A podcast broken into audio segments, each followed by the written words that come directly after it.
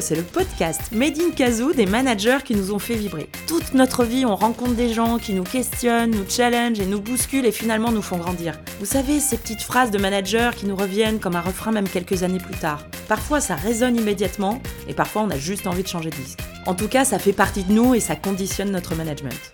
Ce podcast est donc dédié à tous ces managers anonymes qui rythment nos carrières. Une façon de les remercier et de passer le relais. Dans ce nouvel épisode, je reçois un commercial hors pair. Déjà dans la cour de récré, il menait des négociations féroces pour troquer ses Big Galaxy contre un boulet Saturne. C'est donc tout naturellement qu'il fit une belle école de commerce, puis qu'il entreprit un pari fou de vendre des billes de fromage en Équateur. Ensuite, il a troqué les tomes et autres cabécous pour vendre des camions au Nigeria, au Moyen-Orient, puis en Europe.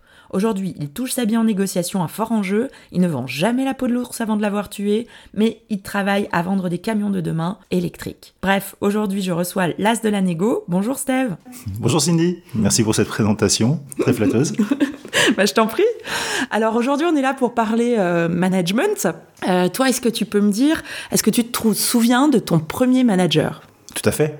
Oui, absolument. Donc, euh, Lorsque j'ai rejoint euh, Renault Trucks, puisque les camions que je vends sont des Renault Trucks, j'ai rejoint l'équipe dans un premier temps effectivement au Nigeria, donc là où moi j'avais un poste de, de manager, donc euh, j'ai fait quoi 25-26 ans à l'époque, et c'était plutôt du management à distance à ce moment-là. Euh, j'étais seul au Nigeria avec un manager basé au Ghana, donc j'étais plus avec une équipe locale euh, de vendeurs éparpillés un peu dans tout le pays. Et là où j'ai eu vraiment une première expérience avec un manager direct, c'est lorsque je suis rentré du Nigeria après deux ans et j'étais basé à Paris. Et là, donc, je m'occupais ben, de toujours de l'Afrique, hein, de l'Afrique de l'Ouest et centrale, comme responsable de zone. Et j'avais eu effectivement le, le plaisir de travailler avec un manager, Jean-Marie, qui lui était en fin de carrière. C'est un monsieur qui avait une soixantaine d'années et qui avait forcément bien l'expérience euh, de son âge et euh, également un savoir-faire euh, et commercial euh, qui était qui était hyper intéressant pour moi parce que j'arrivais moi avec très très peu d'expérience finalement sur le sujet avec un poste qui était assez large, avec euh, des négociations commerciales euh,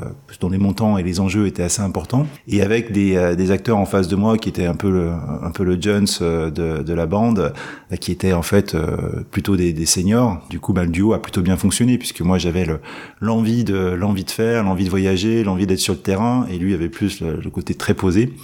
Donc en négo, bah, ça fonctionnait super bien parce que dès qu'on avait une négo à mettre en place, euh, je proposais et puis ensuite il était très créatif dans le dans la mise en place des choses et dans les dans les préconisations qu'il pouvait me donner. Donc c'était très intéressant en début de carrière de travailler avec ce type de manager. Donc un manager expérimenté, mais du coup il y avait un gap euh, générationnel un peu. Tu sais, on en parle souvent euh, en entreprise.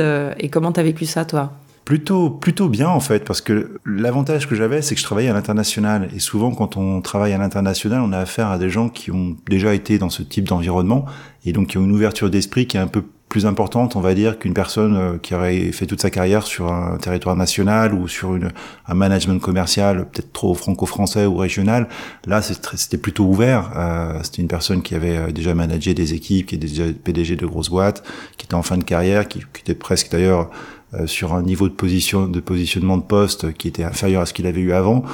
Donc il n'avait plus rien à prouver et euh, il avait cette ouverture d'esprit. Donc euh, c'était euh, c'était plutôt facile de bosser avec lui. Après, chacun a trouvé sa place aussi. C'est-à-dire qu'à un moment donné, j'avais bien conscience que j'étais le petit genou euh, de, de l'équipe, qu'il fallait aussi ben, que je sois souple, mmh. qu'il fallait que je sois ouvert, pas buté. Et ça tombe bien parce que ça correspondait bien aussi à mon caractère. Et du coup, ça a bien fonctionné. Et ça a bien fonctionné aussi avec les équipes que moi je manageais, euh, puisque dans l'équipe, dans j'avais trois assistants et assistantes commerciales qui elles étaient en poste, euh, c'était aussi en fin de carrière, quoi. Elles étaient dans cinquantaine passée. Plus il leur restait peut-être cinq ou une petite, ouais, cinq, dix ans de, de, de, carrière à faire. Elles étaient des expertes ou des experts dans leur domaine d'activité.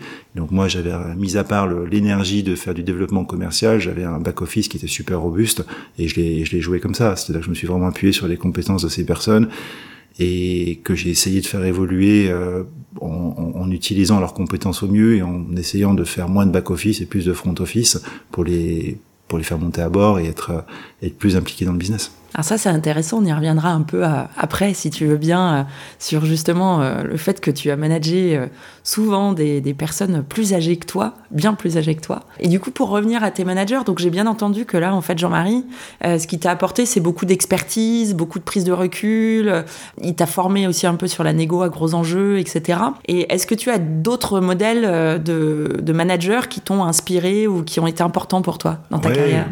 Bien sûr. Alors, je pense qu'on a tous eu euh, de, très bons managers ou des managers avec qui on n'a pas forcément euh, autant accroché. Au niveau commercial, euh, j'ai aussi eu l'opportunité, euh, que ce soit au Moyen-Orient ou même après sur la France, de travailler avec, euh, pareil, des experts métiers, des, personnes beaucoup plus âgées que moi, et qui donc avaient l'expertise et puis des, un soit du terrain, soit l'expertise aussi de la négociation commerciale. C'était le cas au Moyen-Orient, c'était le cas aussi sur la France avec avec un de mes précédents directeurs. Et, ce qu'il y a, de, je trouve, d'extrêmement intéressant, et là pour le coup, il y a aussi un, une espèce de gap générationnel, mais c'est que souvent, ce sont des personnes qui ont fait beaucoup de terrain ou qui venaient de métier. Dans notre métier, en fait, on est sur des, des produits extrêmement techniques.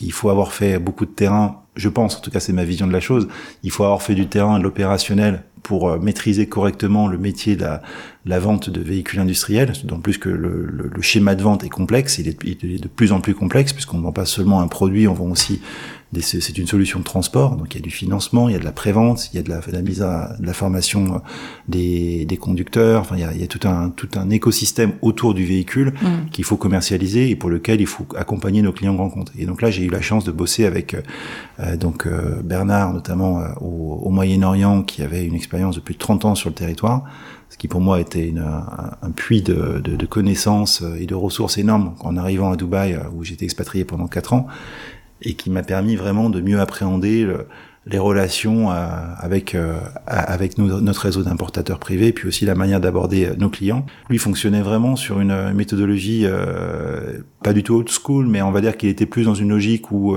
il était dans le faire, dans le mm. très opérationnel. Et le conflit qu'on a pu avoir à un moment donné, c'est que moi j'étais plus dans une vision dans le, dans le faire faire, c'est-à-dire de travailler avec nos importateurs, de mettre monter en compétence nos importateurs pour qu'ils fassent in fine, c'est certainement lui qui avait raison. Euh, parce que dans le contexte. c'est bien de pouvoir l'assumer. Ah, oui, je l'ai assumé assez, assez, enfin, peut-être un petit peu tard, mais je l'ai compris peut-être un petit peu tard. Mais effectivement, c'est pas évident euh, quand on a une diversité de, d'importateurs euh, avec des niveaux de, d'expertise, de connaissances et parfois aussi l'appréhension de certains commerciaux dans les équipes des, de nos importateurs, parce qu'on on était dans un environnement complètement multiculturel.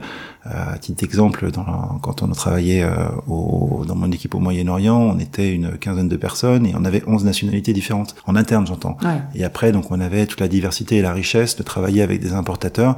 Et au Moyen-Orient, ce ne sont pas des locaux, ce sont des, euh, des managers euh, qui, qui sont de nationalités différentes, avec souvent d'ailleurs une catégorie en fonction de la nationalité pour positionner le management. Malheureusement, ça se fait de cette manière-là dans ces pays-là. Et souvent, les, les, relations hiérarchiques sont très fortes. Donc, euh, faire monter à bord un vendeur et demander à un vendeur de prendre des initiatives ou de prendre un risque, et de se mettre en gros en porte-à-faux avec son manager, c'est quelque chose qu'on peut appréhender assez facilement quand on est en Europe. Ça c'est beaucoup plus difficile en fait quand on est au Moyen-Orient. Et même d'ailleurs pour le top manager euh, de, de, de l'entreprise qui pouvait nous représenter, lui-même avait vraiment peur de prendre des risques et donc il avait besoin d'un accompagnement fort. Donc j'en reviens en fait à, à, la partie opérationnelle, de prendre le lead sur les sur les négociations commerciales et, euh, in fine finalement le l'importateur porte financièrement l'acquisition du véhicule et la revente, mais la négo est poussée par le constructeur. Et ça, je l'ai appris après.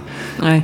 Et donc, alors, comment ça se passe? Parce que c'est ça qui est intéressant, ce conflit-là entre, entre un jeune, euh, un jeune négociateur plein de fougue et euh, un manager expérimenté. Quand on est euh, voilà dans l'opposition de deux stratégies différentes, comment ça se passe du coup? C'était aussi un contexte un peu un peu particulier puisque c'était en 2008. moi, je reprenais la zone. C'était une zone énorme en termes de vente. Euh, et de chiffre d'affaires. Et puis trois mois après, on a pris la crise en pleine figure. Et donc du coup, on était en, gestion de crise. Donc ça s'est plutôt facilement réglé en se disant qu'on on était tellement dans une situation compliquée avec des stocks euh, énormes chez nos importateurs qu'il fallait les accompagner à écouler que toute bonne idée était bonne à prendre quelque part et, et, donc euh, assez rapidement ben on a on a trouvé un compromis un, il me laissait l'autonomie pour euh, mener, pour structurer le réseau et, euh, et, mener à bien mes négos commerciales. Et deux, je l'écoutais sur les, je, prenais conseil auprès de lui et j'essayais d'écouter au mieux pour aller pour aller plus vers les clients et justement pas être dans le faire faire, mais être aussi dans l'accompagnement parce que c'est aussi du coaching. quoi. D'accord. Et comment tu lui disais alors que tu n'étais pas d'accord avec lui? Comment bah, ça s'est passé vous, avez tapé euh, sur la table euh Ah, pas du tout. Non, non, non. On, était très francs. On, se disait les choses, en fait, tout simplement. Hein. Donc, euh, il n'était pas d'accord, j'étais pas d'accord. On s'expliquait et on trouvait un accord. Et c'est toi qui lâchais ou c'est plus lui qui lâchait? Non, c'était plus moi, je pense. Ouais. Bizarrement. Et quand est-ce que tu t'es rendu compte que as, voilà, tu nous as expliqué un petit peu euh, techniquement, mais qu'est-ce qui s'est passé en toi quand tu t'es rendu compte que finalement il avait raison? Est-ce que tu lui en as reparlé? Est-ce que parce qu'en fait, on est, je suis vite arrivé dans une situation de conflit avec certains importateurs, ouais. où on est, j'étais même en train de mettre en place des scénarios légaux. Euh, parce qu'on avait des contre-performances, parce que c'était des importateurs multimarques, c'est-à-dire qu'ils importaient d'autres marques que les nôtres, mm. et ils ne privilégiaient pas forcément notre marque. Mm. Donc euh, assez rapidement, on se posait la question avec euh, avec le MD de la zone de se dire est-ce que c'est le bon cheval de bataille pour euh, pour nous aider à commercialiser la marque qui en plus était une marque qui n'était pas connue sur le marché ou peu connue sur le marché alors que l'autre elle était était beaucoup plus facile à vendre à des prix beaucoup plus attractifs également. Donc c'était pas non plus évident pour l'importateur hein, qui devait également assurer son chiffre d'affaires. Et là, très vite, en fait, je me suis rendu compte que légalement, mais il y avait rien à faire, euh, qu'on pouvait pas changer dans ces pays-là, on pouvait pas changer de partenaire aussi facilement. Ouais. Que souvent, en fait, les partenaires avec lesquels on travaillait ben, faisaient partie de soit de la famille royale, soit étaient proches de la famille royale, et donc du coup, euh, c'était juste, euh, c'était juste pas possible de rentrer dans une, euh, comme on aurait pu éventuellement faire, et on le fait d'ailleurs difficilement en Europe, mais de rentrer dans une dans une discours ou dans un échange légal. Et donc très vite, je me suis dit, ben, c'est pas la bonne voie. Enfin très vite, pas tant que ça. Après peut-être une année de d'analyse et puis de de, de, de, conseils avec des experts juridiques et autres. Et après, on s'est dit, bah non, en fait, c'est pas comme ça qu'ils font fonctionner. Effectivement, il faut qu'on continue avec eux. D'ailleurs, on est toujours avec eux et ça se passe plutôt bien. Et, euh, et par contre, essayer de plus possible, de les accompagner dans la montée en compétences et puis finalement, bah, de faire le mix entre on va dire la manière dont on aurait de gérer un réseau en Europe et puis celle qu'il faut qu'il faut finalement avoir grâce à l'expérience euh, des, des, des, gens qui sont en place depuis longtemps et qui connaissent, euh, de faire un accompagnement et un coaching plus fort auprès des équipes commerciales, quitte à mettre euh, à se mettre en avant euh, en tant que constructeur, alors que c'est pas forcément l'objectif qu'on se fixait à l'époque. C'est intéressant parce que du coup, euh, pour toi, on sent que vraiment l'expérience, l'expertise, elle est très importante. Et pour autant, ça t'a pas empêché en tant que jeune commercial de d'exprimer ton avis, de le donner. Euh, alors justement, euh, toi, quand tu t'es retrouvé en position euh, du coup managériale, mhm. pour toi l'expérience et tout ça, c'est très important. Et puis bah du coup, t'en avais pas, t'avais 25 ans. Et puis tu nous as dit tout à l'heure que tu manageais des personnes qui en avaient plutôt 55, 50, la cinquantaine, donc qui avaient presque plus d'expérience que toi. Bah, comment ça se passe alors pour être crédible dans... Comment tu t'es positionné Écoute, euh, en fait, assez rapidement, euh, je me suis rendu compte que j'avais pas l'expertise qu'ils avaient et que c'était un vrai atout, euh, que leur expertise était un atout juste énorme. Euh, moi, ma compétence, c'était d'être sur le terrain, c'était d'accompagner euh, les réseaux de distribution localement euh, et donc de voyager beaucoup. Donc à l'époque, j'étais une semaine sur deux en Afrique. Hein, je, des fois, à tel point que quand j'arrivais à l'aéroport, je savais même plus dans quel pays j'allais. Je, je, suis même pointé une fois au compteur d'Air France en disant bah tiens, je vais à Dakar. Non, monsieur, vous allez à Abidjan. Ouais, c'est ça. Ouais, je vais à Abidjan. donc j'étais complètement satellisé. Mais par contre, j'avais une chance énorme, c'est d'avoir cette équipe euh, qui était euh, qui était en back office et euh, qui me permettait en fait de gagner énormément de temps au niveau administratif. Et surtout aussi énormément de temps dans le travail de constitution des offres commerciales qui sont très techniques et eux avaient cette expertise technique là parce qu'à l'époque on leur demandait aussi, ils avaient appris au fil de temps à connaître le produit, à le configurer et moi, c'était c'était génial parce que je, mes assistantes ou les assistants euh, faisaient des offres commerciales. Donc je passais un coup de téléphone, bah, tiens, tu prends de véhicule, tu mets telle option, euh, tu mets à tel niveau de prix ou de marge, et ça roulait et tu l'envoies. Ouais. Et pour moi, c'était juste un gain de temps, mais phénoménal. Moi, ça me permettait de faire mon cœur de métier, qui était de, de connaître le terrain, euh, d'être auprès des clients et des importateurs pour mieux appréhender ce qui se passait sur les marchés. Et eux, derrière, étaient là en soutien pour euh, à la fois euh, faire du front office commercial, donc du commercial sédentaire, et ça, c'est quelque chose que, à mon avis, je leur ai apporté, en tout cas, j'ai développé avec eux. Et puis tout le, tout le boulot de back office, de passer des commandes, suivre les commandes, suivre les livraisons, et faire en sorte que tout se passe bien. Et dans la relation, alors comment ça se passait? Puisque là, on sent bien que techniquement, ça ça va, c'était bordé. Finalement, ça t'a appris quoi de manager des personnes qui étaient euh, plus expérimentées que toi sur certains éléments? Et puis, euh, comment tu faisais pour euh, les embarquer, toi, à ton tour?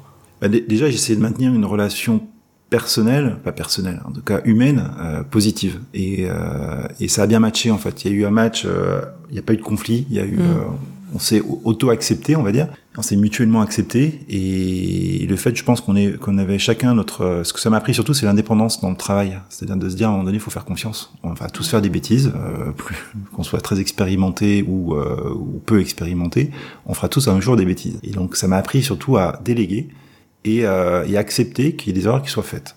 Euh, on n'avance pas si on prend pas des risques, on n'avance pas si on n'a pas des gens qui sont indépendants dans leur boulot, et puis surtout les gens ne s'épanouissent pas dans leur travail si euh, s'il n'y a pas un certain, enfin je pense en tout cas, s'il n'y a pas un certain niveau d'indépendance et d'autonomie euh, pour, pour, pouvoir faire ce, ce, notre métier quoi et ce qu'on sait faire.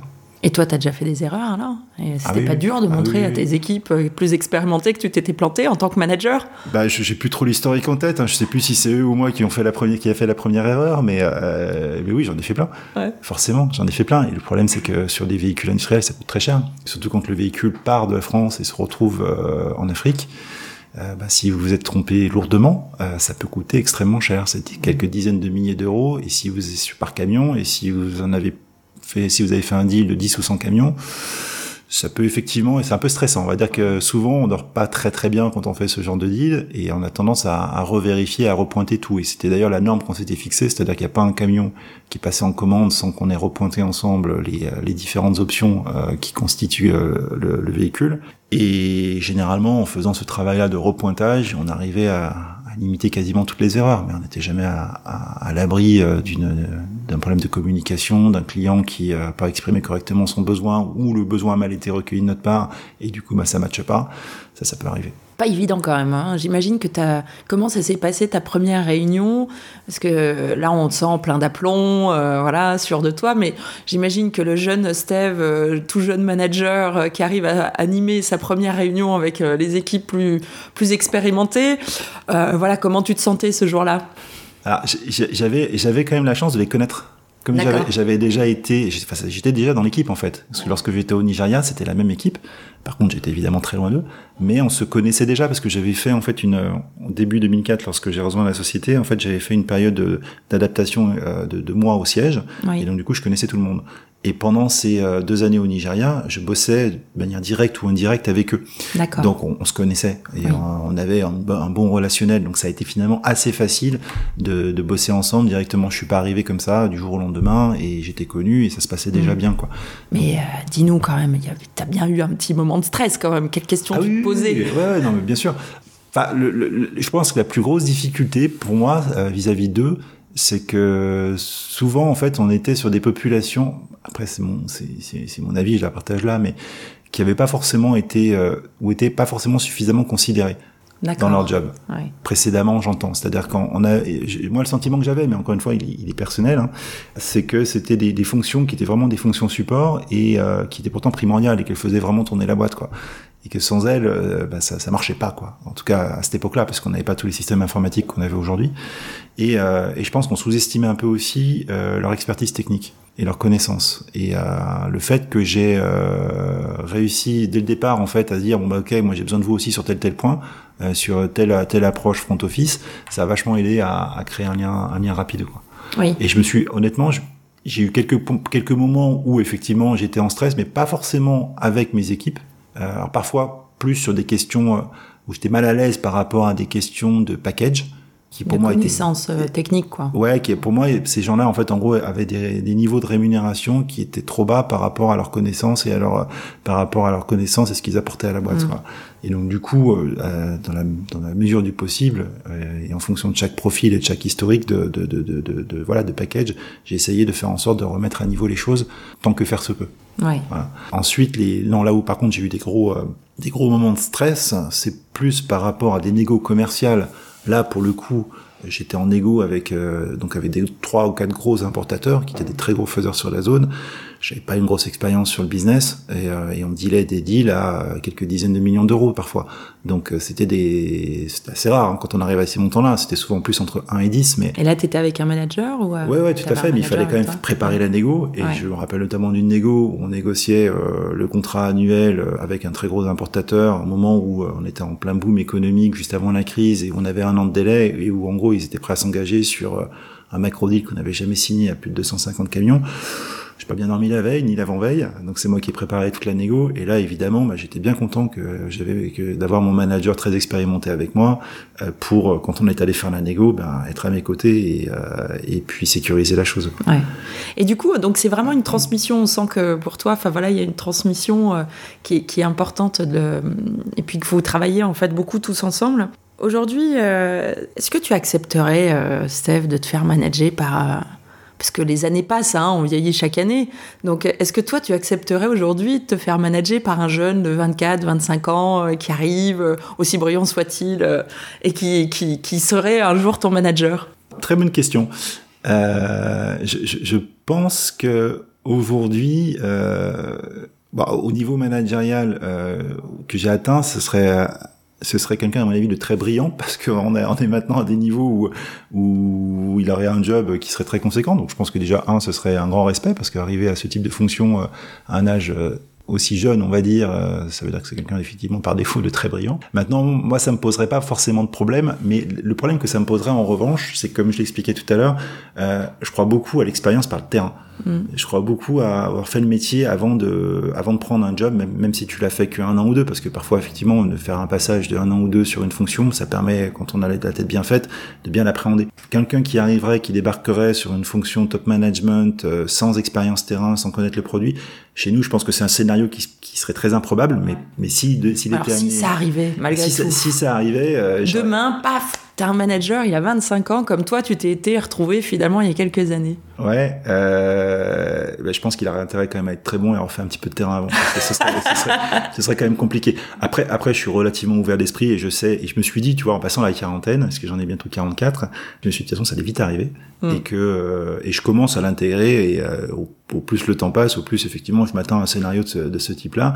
Et je pense que, voilà, aujourd'hui, ce que j'ai beaucoup appris là dans les dernières années en, en bossant plus en France et même, enfin, toute l'expérience que j'ai pu acquérir, c'est, euh, j'ai fait fait assez peu, j'ai toujours eu des postes de middle management et j'ai fait assez peu de management de grosses équipes et c'est pas mon mhm. truc non plus forcément. C'est pas une fin, une fin en soi pour moi de de bosser euh, avec des avec un gros sur un job avec un fort contenu managérial, ça m'arrivera peut-être un jour, hein, mais je, je, ferai peut-être avec plaisir en fonction du job qu'on me proposerait.